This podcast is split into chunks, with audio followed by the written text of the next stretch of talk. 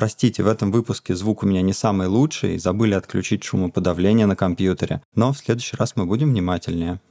Никогда нет стабильного месяца, всегда происходит что-то экстра. Потом в итоге окажется, что вы откладываете на восхождение на Эверест, потому что однажды ты сказала, что ты любишь длинные прогулки. Мы тратили где-то примерно 10 тысяч в месяц рублей на творог. Ну, поздравляю, вы бухгалтер. Привет, это Никита Чижевский. А я Настя. Мы уже 6 лет ведем совместный бюджет, все наши траты записываем. Изначально мы планировали накопить на кругосветку, но планы изменились, а привычка осталась.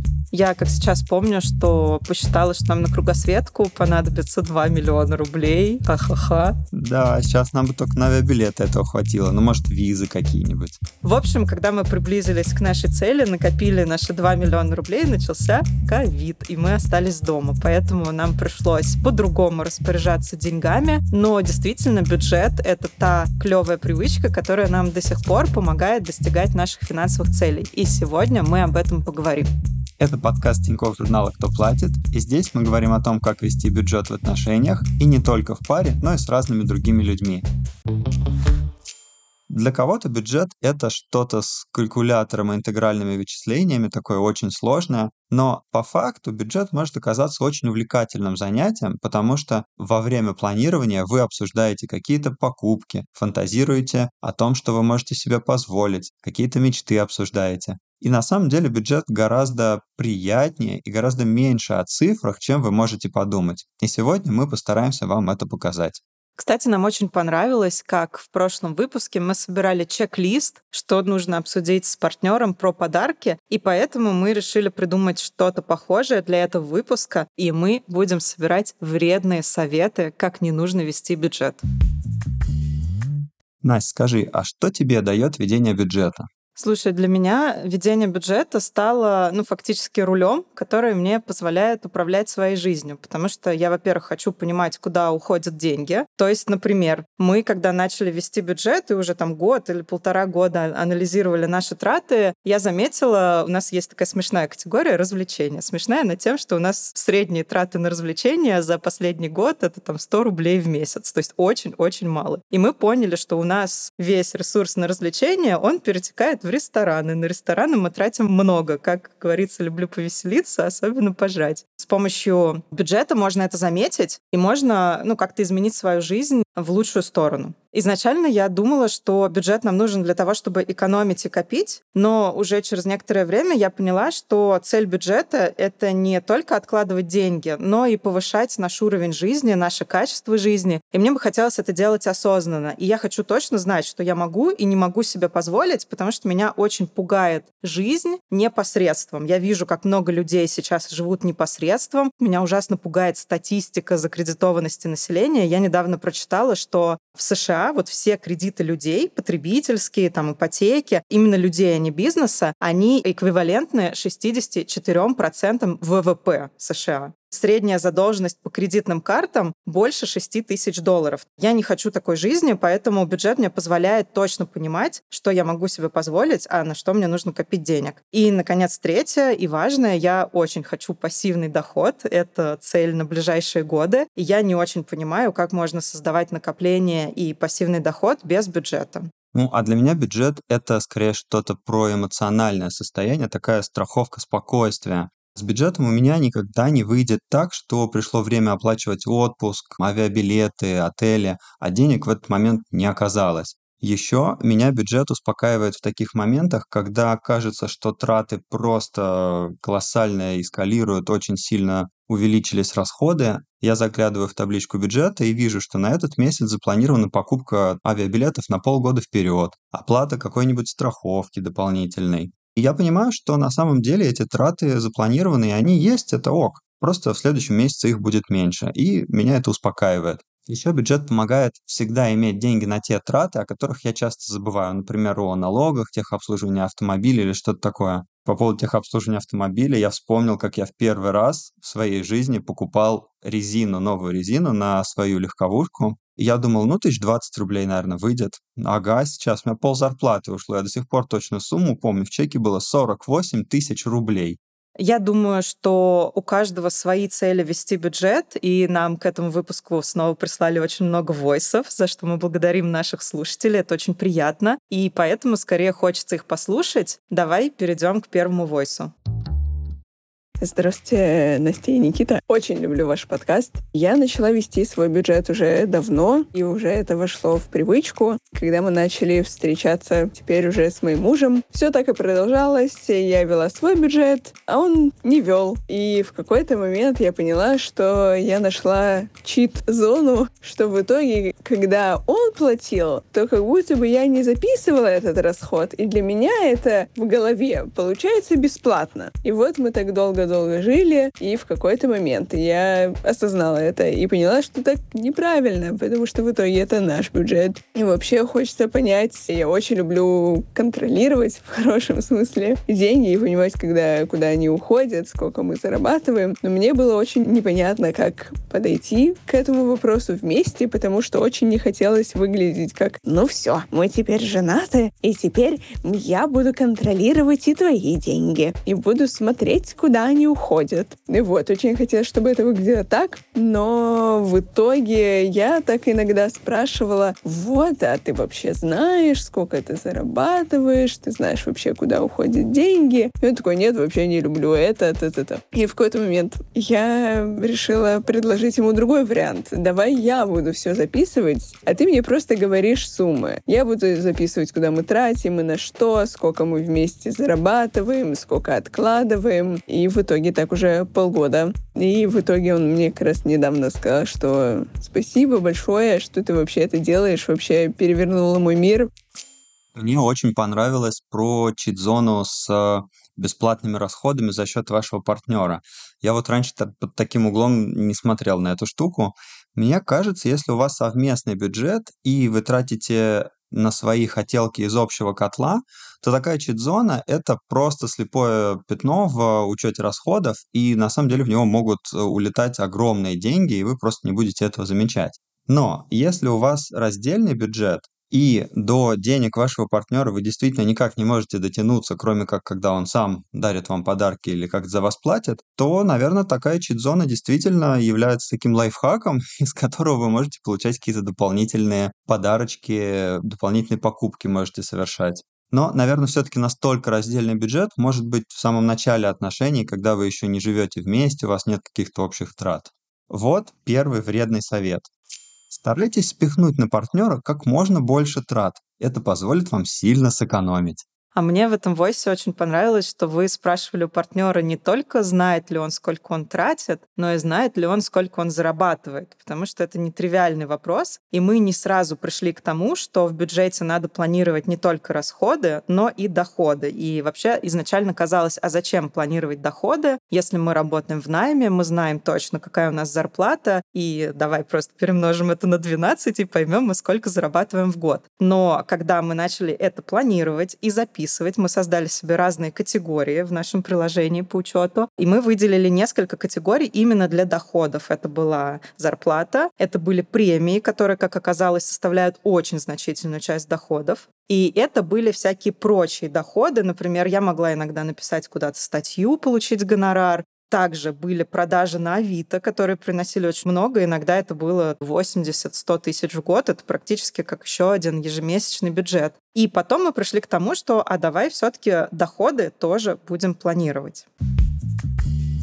Когда мы начали жить вместе с парнем, тогда еще в ходу были преимущественно наличные, и мы просто скидывались определенной суммой денег в конверт в общий, и этот конверт лежал в квартире, мы из него брали по необходимости. Со временем конверт стал кончаться намного быстрее, чем за месяц, и мы стали залазить в свои деньги, и стало понятно, что мы относимся к конверту как к каким-то бесплатным ничьим деньгам, и их можно тратить налево и направо, особо не задумываясь, они они все равно уже, считай, как их нет. Это особенно стало заметно в кризис 2014 года, когда все подорожало, и конверт вместо месяца стал кончаться за пару недель. Мне не нравилась эта ситуация. Процент доходов, которые я откладываю, от конверт был для меня значительный, и я предложила отказаться от идеи конверта и просто считать расходы в итогом месяца по чекам. Каждый тратит из своих денег столько, сколько нужно, а потом в конце месяца мы переводим друг другу, если кто-то вкинул больше, чем другой, чтобы было все поровну. При этом, когда я выгорела и осталась без работы на полгода, я продолжила, тем не менее, гнуть эту линию и вкидывать из своего пассивного дохода, в общем, практически весь свой пассивный доход в, в общие нужды. Мне кажется, что это все негативно повлияло на наши отношения. Я сейчас понимаю, что тогда я хотела, чтобы после этого кризиса, после какой-то очевидной проблемы, мне мой партнер сказал, дорогая, не волнуйся, вкидывай сколько тебе комфортно, можешь вообще ничего не вкидывать, я хочу, чтобы ты со мной была счастлива, а не считала эти копейки, кто кому чего сколько должен.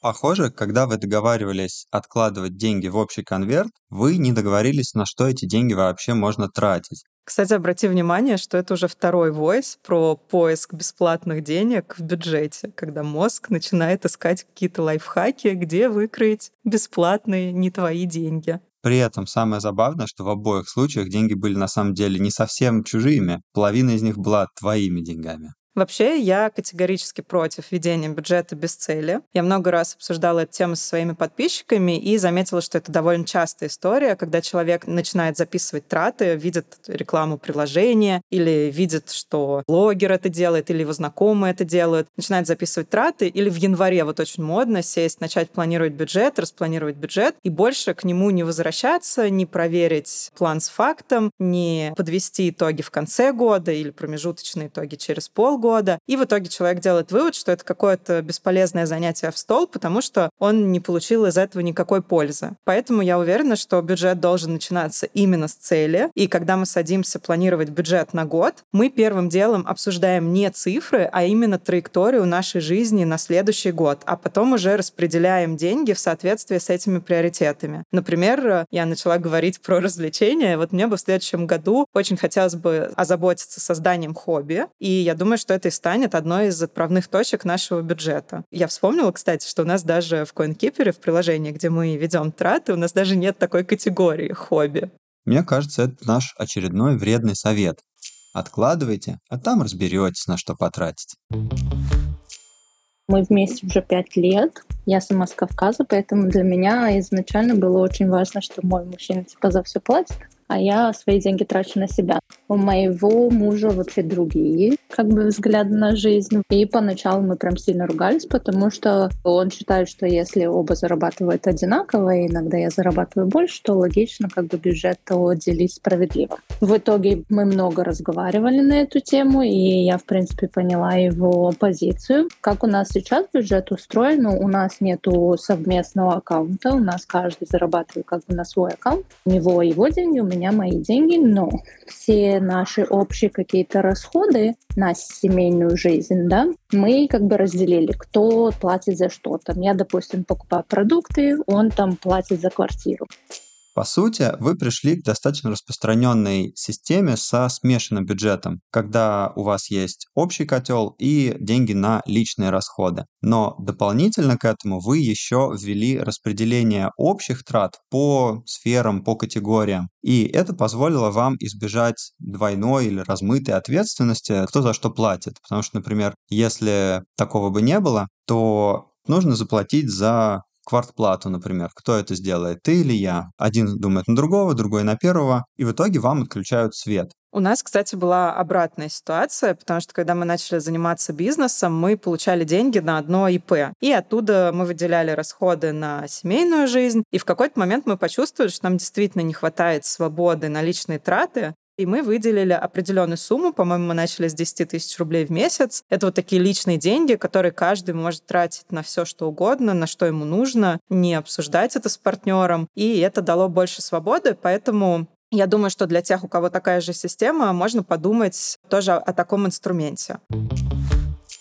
Бюджет у нас можно сказать, смешанный. То есть все, что касается питания, проживания, коммуналку, траты на ребенка, совместные поездки, мы тратим пополам. Что касается лично каждого, каждый исходит из собственных пожеланий и ценностей. Мы покупаем сами себе одежду, обувь, электронику, все, что нужно. Это не значит, что если я, например, купил телевизор, то я смотрю его один. Например, машину мы покупали совместно, выбирали совместно. В трейдин ушла машина жены, которую она покупала еще до того, как мы с ней познакомились. Я оплатил процентов 90 кредита, но машина в собственности жены. Мы так договорились с самого начала. Ни разу у нас не было каких-то сложностей с тем, кто сегодня за рулем, или а вот кто-то едет на машине, а кто-то едет на трамвае. Для каждого из нас очень важно чувство ответственности и независимости. Для нас важно чувствовать, что я трачу собственные деньги, не чужие, ни у кого не прошу. Мне их не подарили, я их заработал, они мои.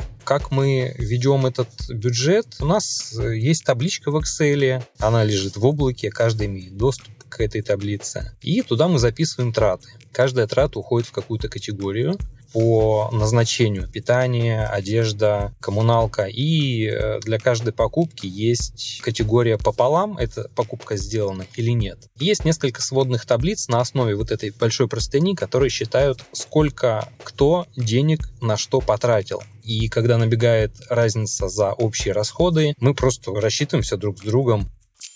Это интересный и достаточно простой способ ведения бюджета 50 на 50, не тратя много времени и усилий. Я хотела рассказать немного, как у нас устроен бюджет. У нас есть в самом бюджете три глобальные категории. Это доходы, расходы и накопления. Но в итоге нам не хватило одной таблички бюджета, и у нас гораздо больше табличек. Собственно, у нас есть табличка бюджета. Это вот Excel, где мы делаем планы на год, и примерно раз в полгода мы ее заполняем, мы вносим туда траты. Траты мы ведем отдельно, делаем мы это в CoinKeeper. Вообще хотелось бы сделать акцент на том, что записывать траты и вести бюджет — это разные процессы, их нужно разделять, потому что одно — это про наблюдение за вашими расходами, а второе — это про планирование будущего. Дальше у нас после иммиграции появилась отдельная табличка с обменом валют, потому что мы часто меняем деньги на разные валюты, нам важно фиксировать курсы, понимать, по какому среднему курсу мы поменяли. Это вот отдельная таблица. Потом у нас появилась таблица с активами, то есть когда у нас уже накопились деньги, появились накопления, мы начали куда-то их вкладывать. Изначально это просто был брокерский счет у меня и у Никиты, но потом мы начали диверсифицировать наши вложения, мы начали на что-то покупать недвижимость, где-то там гараж купили, где-то кладовку купили, то есть появилось много-много таких маленьких объектов, куда мы вкладываем деньги, и мы поняли, что нам нужна еще одна табличка с нашими активами. Мы туда еще добавили всякие контактные лица по этим объектам на всякий случай, поделились с родными тоже, чтобы у них была эта информация. И помимо этого уже тоже опять, когда мы эмигрировали, очень классную вещь мы придумали, очень хочу с вами поделиться. Мы сделали в Телеграме чат на двоих, который называется «Деньги».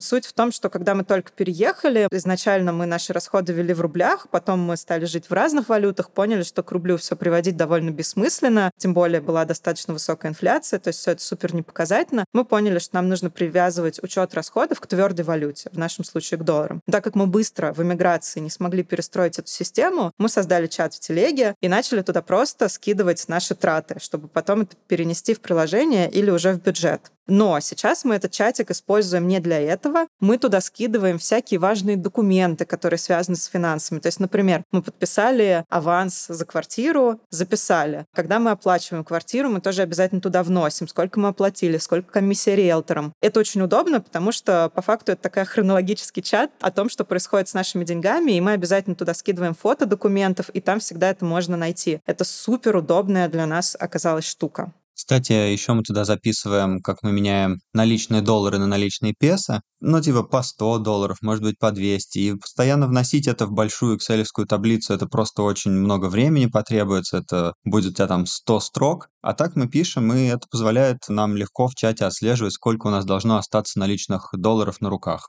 А, я еще вспомнила, Никита не хотел про это рассказывать, но я расскажу. Когда мы были в процессе эмиграции, мы сначала жили два месяца в Турции, потом мы уехали в Аргентину. Мы знали, что в Аргентину нужно вести с собой наличные доллары, что тут сложно с переводами денег. И мы, естественно, взяли с собой, ну вот максимум, сколько можно провести через границу, там, по-моему, по 10 тысяч долларов на человека. И, естественно, пока мы меняли всякие съемные квартиры, нам эти наличные надо было куда-то прятать. И мы дома выискивали всякие такие места, куда можно спрятать деньги, какие-то заначечки, и обязательно записывали это в чат. Нам это очень помогло, потому что, естественно, мы старались спрятать деньги в разных местах, чтобы, если не нашли, то не все сразу. И мы это обсуждали с друзьями. Оказалось, что все друзья так наши делали. У нас есть несколько смешных историй от друзей. Да, все друзья прятали, но в чат не записывали. И поэтому однажды съездили из Аргентины в отпуск с достаточно большой суммой денег в чемодане. В кроссовке. Просто забыли о них и съездили туда и обратно, хотя по факту на самом деле должны были бы ее такую сумму задекларировать, что на выезде из Аргентины, что на въезде обратно. Еще наши друзья рассказывали, что они сделали ремонт в своей квартире в Москве. Это огромная квартира, и они куда-то в одну там из ниш спрятали что-то около нескольких тысяч евро, и в итоге они до сих пор эти деньги не могут найти. Кстати, по поводу учета трат. Да, мы используем приложение CoinKeeper, но достаточно старой версии. На андроиде все еще можно ее использовать, и поэтому мы ее используем. Новая версия нам гораздо меньше нравится, поэтому если вы только начинаете вести бюджет и учет трат, то рекомендую попробовать несколько разных приложений, выбрать то, что вам больше нравится.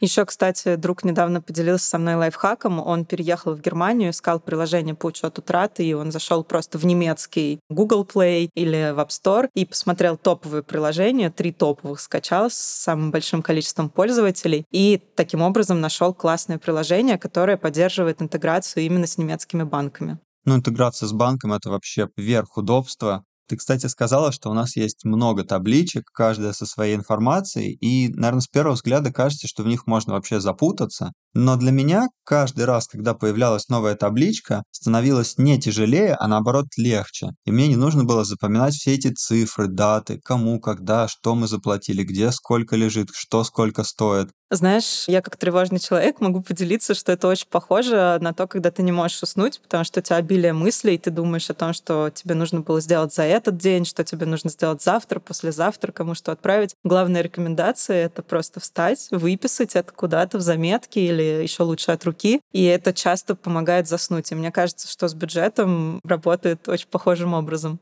Чем больше табличек, тем крепче сон. Давай послушаем следующий вариант, как скидываться не пополам, а в зависимости от дохода, пропорционально. Мне 46 лет, живу в Москве с женой и двумя детьми, старшему 18, младшему 11. Доходы могут варьироваться от примерно равных жене до сильно меньших, чем у жены, и до значительно превышающих доход жены, может быть, даже в несколько раз. Мы знаем друг о друге, сколько мы заработали. Мы можем посчитать поэтому в процентах наш вклад в общий семейный бюджет. Ну, допустим, там у меня это может быть 60%, у жены это будет 40%. Вот мы запоминаем эту пропорцию. В конце месяца мы подсчитываем баланс расходов и в зависимости от того, какой у нас был баланс доходов, мы компенсируем друг другу недостачу либо избыток потраченного. То есть, если у нас баланс 60 на 40, но при этом каждый потратил по, допустим, 50 единиц денег, это значит, что я должен вернуть жене 10% Накопления раздельные, можем советоваться по вариантам вложений, но счета все раздельные, про счета друг друга никакой конкретики не знаем, инвестируем отдельно. Можем время от времени сверять, у кого сколько получилось или не получилось, поплакать или порадоваться, но бюджеты тоже абсолютно разделены здесь. Получается, что в вашей системе, хоть она и звучит гораздо сложнее, чем траты 50 на 50, но здесь во главу угла поставлена справедливость, но конкретно в этом войсе мне показалось, что тема накопления здесь выглядит как слепое пятно, и у меня бы это вызывало тревожность, потому что я знаю истории, когда уже спустя несколько лет выяснялось, что один партнер делал накопление там на пенсию или на подушку безопасности, а второй тратил все в ноль или инвестировал очень рискованно и из-за этого терял деньги. А когда наступала экстренная ситуация, оказывалось, что накопление есть только у одного. Мы много таких историй слышали, когда люди эмигрировали, и мне кажется, что это так довольно благодатная почва для конфликтов, поэтому у меня здесь родился очередной вредный совет это не рассказывайте партнеру, на что вы копите. Ну, кстати, думаю, если этот вопрос решить, то получится один из самых справедливых способов ведения бюджета. Ну, разве что еще начать учитывать часы работы по дому, тогда вообще будет просто космос. Кстати, эту тему неравенства доходов и справедливости мы обсуждали в нашем первом выпуске, так что если вы еще его не слушали, то обязательно послушайте. Нашей семейной паре шесть с половиной лет. Детей нет, живем в пригороде Санкт-Петербурга. Муж, в зависимости от выработки, зарабатывает в месяц где-то 70-90 тысяч. Моя заработная плата около 50. Деньгами распоряжаюсь я. У нас бюджет общий, но он сосредоточен полностью в моих руках. К этому пришли мы еще в самом начале наших отношений, когда я только переехала в другой город э, к мужу. На тот момент я была безработной, и муж мне просто отдал свою карточку, чтобы я покупала необходимые продукты, бытовую химию. И так и все и повелось, что зарплату муж э, перекидывает мне на карту, оставляет себе на мелкие расходы, в зависимости от зарплаты, это примерно 5 тысяч. Мне нравится эта система тем, что все находится под моим контролем. Я спокойна, у меня все разложено по полочкам. Мужа полностью устраивает то, что он отдает бюджет в мои руки, потому что дома всегда порядок, готовая вкусная еда, пополняются запасы необходимых э, товаров. Крупные покупки мы, естественно, обсуждаем. Муж, будучи натура творческая, у него нет идеи откладывать на какой-то период там, будущей жизни. Он привык жить здесь и сейчас. То есть от зарплаты до зарплаты.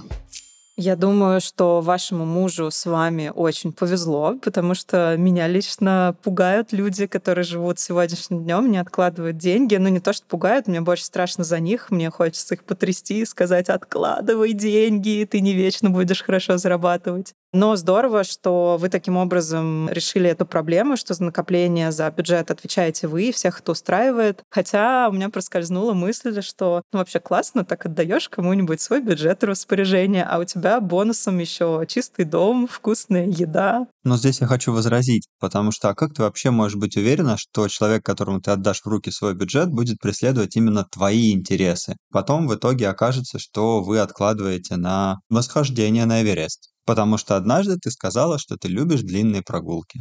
Допустим, если оба в паре творческие люди, которые хотят жить одним днем, или ты, например, один, такой. Как ты считаешь, вообще можно ли не вести бюджет и может ли это как-то нормально работать? Если ты склонен не повышать свои траты, склонен придерживаться одного уровня жизни, то в принципе бюджет можно не вести, при том, что если у тебя остаются какие-то деньги в профиците, то есть ты что-то откладываешь и тебя устраивает сумма, которую ты откладываешь, тогда все ок. Но если у тебя появляются какие-то, например, большие финансовые цели, ты хочешь совершить крупную покупку и быстрее на нее накопить, то бюджет будет очень удобным инструментом, чтобы накопить как можно эффективнее и быстрее без особого снижения уровня жизни. Знаешь, почему мы ведем бюджет все шесть лет? Нам это не надоело, и мы считаем это очень важным и нужным. Потому что можно не вести бюджет, когда у тебя очень стабильная рутина, когда ты каждый месяц делаешь примерно одно и то же, ты знаешь свою зарплату, и у тебя очень стабильный уровень траты, ты его знаешь, ты точно знаешь, что тебе на все хватает. У нас с тобой последние годы такая жизнь, что у нас каждый месяц не похож на предыдущий, и поэтому если мы не будем вести бюджет, мы просто, наверное, сойдем с ума от тревожности или влезем в кредиты или что-нибудь еще. Да, я думаю, не вести бюджет можно, когда у тебя очень очень стабильная рутина, и ты в профиците, но все таки когда у тебя появляется какая-то крупная цель или желание как-то изменить свою жизнь, повысить уровень жизни, ты там женишься, выходишь замуж, рожаешь ребенка, эмигрируешь, то думаю, что в данном случае без бюджета будет сложно, и хотя бы на какой-то период времени, пока у тебя не установится эта стабильная рутина, бюджет все-таки нужен. Кстати, по поводу нашего разнообразного образа жизни, я помню, когда мы начали вести бюджет и с тобой посмотрели пытались найти самый репрезентативный месяц, чтобы сказать, что все месяцы будут такими. И мы такие в первый месяц, так, ну тут мы купили подарок, второй месяц, ну так, тут мы поменяли телефон, третий месяц, так, ну тут мы переехали в другую квартиру, купили пылесос, гладильную доску, много бытовой техники, тоже не репрезентативной. Через полгода мы такие, блин, ни один месяц не репрезентативный, что делать вообще? И потом мы в конце концов себе признались, что нету репрезентативного месяца, у нас всегда есть какие-то выбросы, какие-то большие покупки. Мы куда-то уезжаем и внезапно тратим деньги на еду больше никогда нет стабильного месяца, всегда происходит что-то экстра. Ну, в таком случае, я думаю, что всегда и то, что мы делаем, мы всегда закладываем бюджет 10-20% на непредвиденные траты, нас это спасает. Не было еще месяца, когда они не пригодились. Ну, тогда еще один вредный совет. Живите одним днем и ничего не планируйте.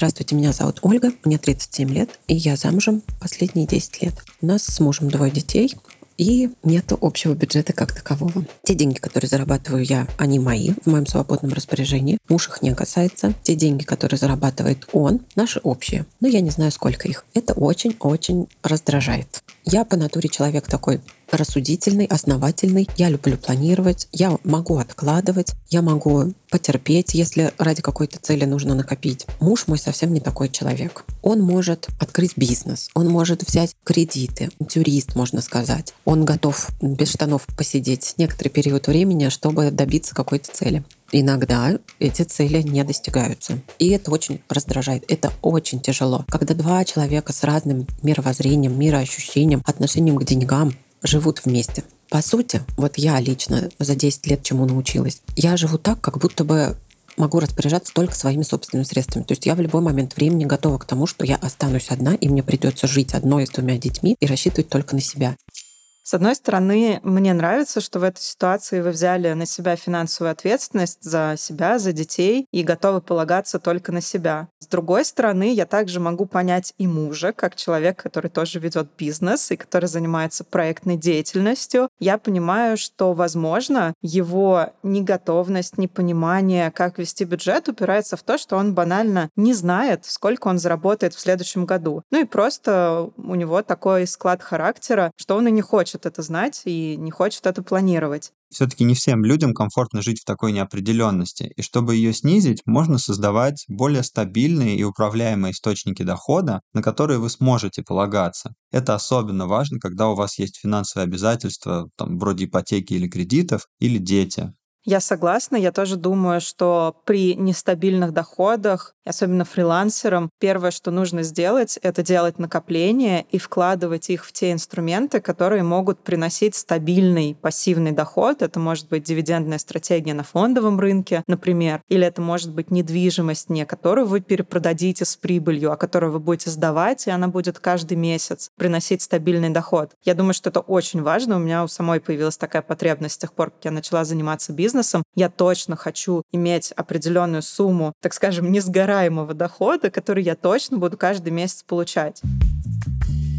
Когда я жила отдельно, я знала, сколько денег у меня уходит на продукты. Как только мы начали вместе жить с партнером, я поняла, что нам нужно обсудить этот момент, решить, как и сколько денег мы будем тратить на продукты. И мы пришли к совместным счетам, к которым у всех есть доступ, но в какой-то момент я поняла, что мы не учли напитки, потому что напитки занимают огромную статью расходов. И если, например, я не привыкла пить много алкоголя, покупать себе какие-то газировки и соки, то мой партнер э, оказалось, что очень даже склонен пить такие напитки каждый день. Это привело к большим тратам, и нам не хватило на продукты питания в том месяце, когда были большие траты на напитки. Мне это не понравилось из-за того, что я меньше пью соки и прочее. Решили, что весь алкоголь, все напитки покупаются индивидуально.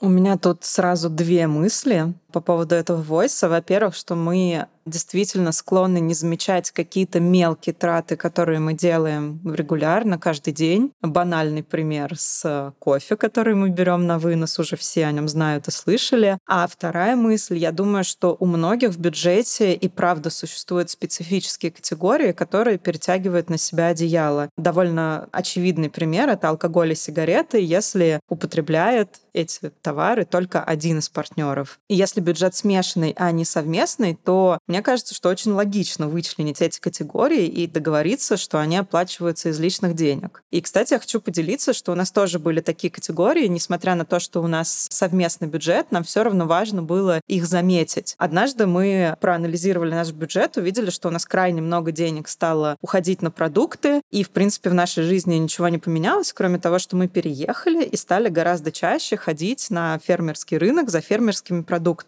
И мы тогда решили в CoinKeeper не выделять отдельные категории, а мы в рамках категории продукта стали ставить теги, что, когда и где мы покупаем. У нас было несколько тегов. Были супермаркеты, был алкоголь и был вот как раз тег фермерские рынки. И, в общем, мы поняли, что у нас вот эта категория фермерские рынки, она стала какой-то просто огромной, потому что мы покупали очень много дорогого фермерского творога. Но так как мы его покупали по чуть-чуть там каждый день, мы этого не замечали. Мы тратили где-то примерно 10 тысяч в месяц рублей на творог. И нам это просто вынесло мозг. Мы подумали, что это очень много. Но за этим мы еще проанализировали наш образ жизни. И мы поняли, что проблема в том, что из-за того, что творог — это такой простой и сбалансированный прием пищи, он начал нас вытеснять вообще абсолютно разнообразие в нашем питании. Торопишься на работу? Отлично, поешь творог, это быстро. Пришел вечером поздно с работы? Отлично, поешь творог, его не надо готовить, и там оптимальное количество белков. В общем, мы поняли, что мы просто начали читить на этом твороге, тратить туда огромное количество денег, и в результате решили на нем поэкономить. Но это то, что мы потом называли позитивной экономией, когда вместо того, чтобы покупать творог и есть только его на завтрак и на ужин, мы все-таки разнообразили свое питание, придумали всякие разные завтраки, которые мы можем себе готовить, и наша жизнь только улучшилась от этого.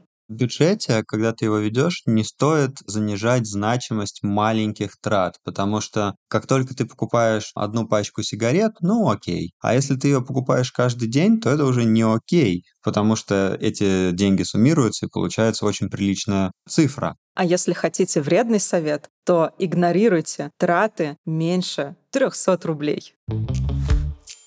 Ребята, привет! Я хочу рассказать, как планирование помогло мне не научиться сберегать деньги, а научиться их тратить. Дело в том, что я не из самой богатой семьи, и всегда был такой мягкий намек, что деньги лучше не тратить. Это очень ограниченный ресурс. Плюс я еще фрилансер, и ты всегда не знаешь, сколько денег ты заработаешь завтра, поэтому эта привычка еще и усугубляется, привычка сберегать. И вот 15 лет назад, когда я только начинала работать, я абсолютно не знала, сколько денег я зарабатываю, сколько трачу. Это был постоянный постоянный стресс. И однажды я шла мимо магазина, там продавалась малина рублей за 500, и я, к сожалению, ее не купила, потому что я боялась потратить лишние 500 рублей. Мне казалось, это невероятная роскошь. Моя подруга посоветовала мне вести бюджет, она сказала, ты посмотришь, сколько ты зарабатываешь, сколько ты тратишь, и тебе станет легче. Я подумала, что за бредовая идея? Ведь если я начну записывать каждую свою трату, я еще больше вгоню себя в стресс. Я все равно решила попробовать. Я записывала каждую копейку. Я записывала, что я проехала на маршрутке, столько-то там 10 рублей. Записывала абсолютно все, каждую пачечку там макароны, все, все, все, все, все. По итогу я посмотрела в конце месяца, сколько я заработала и сколько я потратила.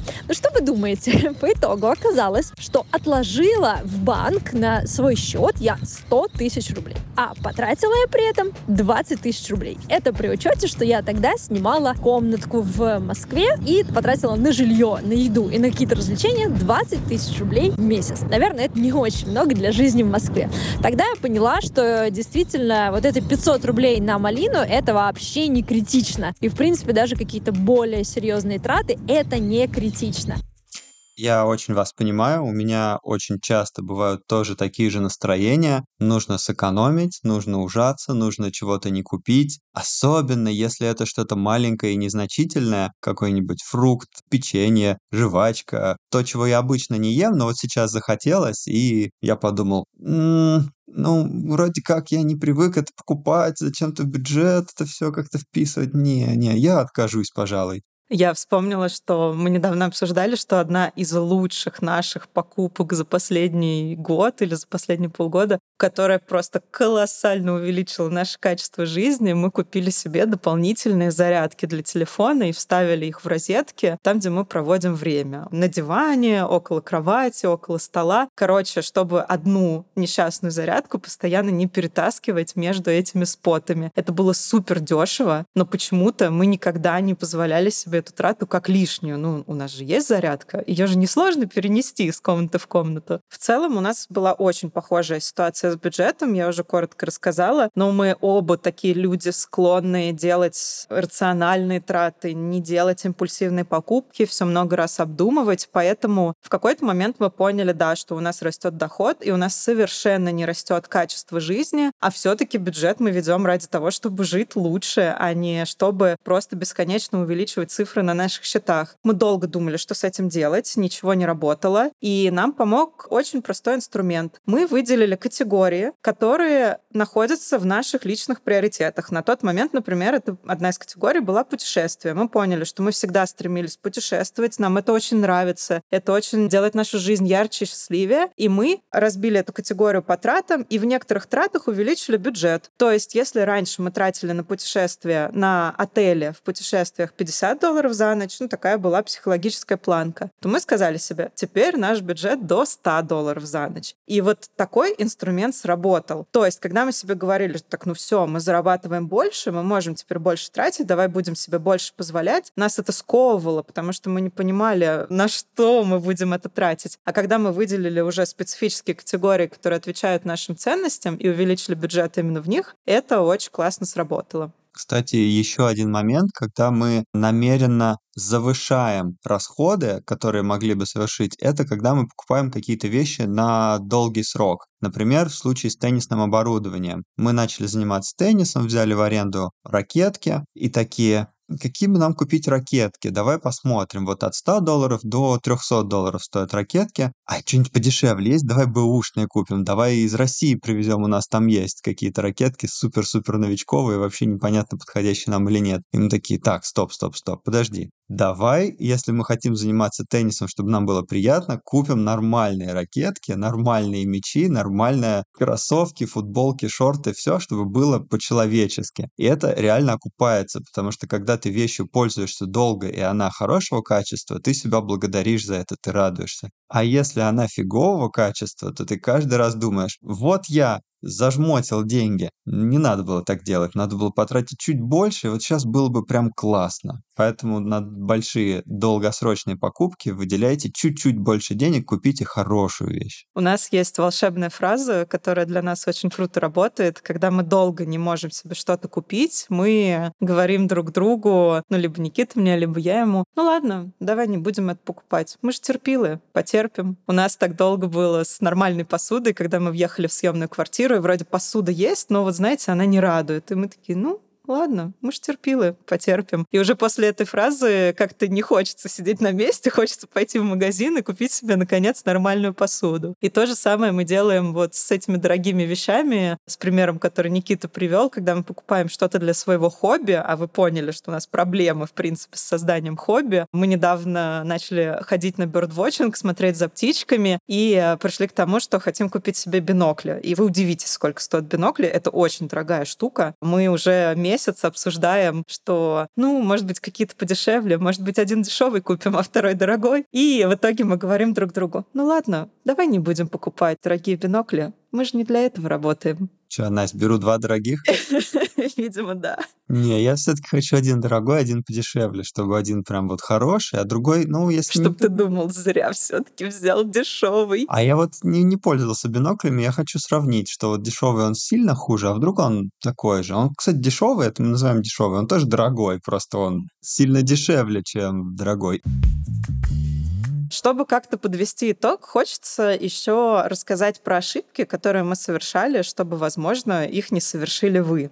Топ-5 ошибок ведения бюджета от нас с Настей. Первое. Думать, что записывать траты – это уже вести бюджет. Это не так. Вести учет расходов – это про учет и контроль, а бюджет – это про планирование. Нет смысла что-то контролировать, если ты ничего не запланировал.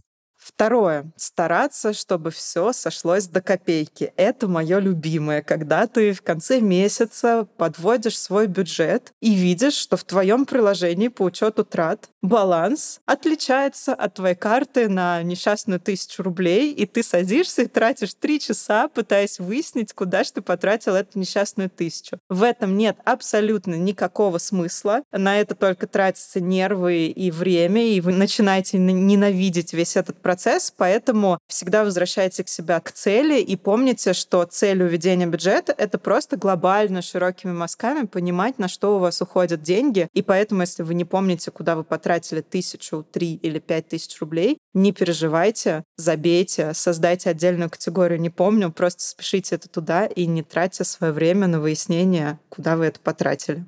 Ой, я вспомнил, мы на Даниловском рынке с тобой были и ходили там, закупали как раз тот самый злополучный творог, в кафешку зашли туда-сюда. Я вношу траты уже, когда мы выходим с рынка, и такой, так, а что это за трата 200 рублей? Я не помню, чтобы я купил. И в рюкзаке ничего нет. Так, Настя, Настя, Настя, что, на что мы 200 рублей потратили? И потом мы такие, так, булочка с корицей. Мы ее сразу же съели с тобой. Две булочки с корицей. Стоило ли тратить эти там 15 минут ужасных нервов ради 200 рублей? Ну, вряд ли.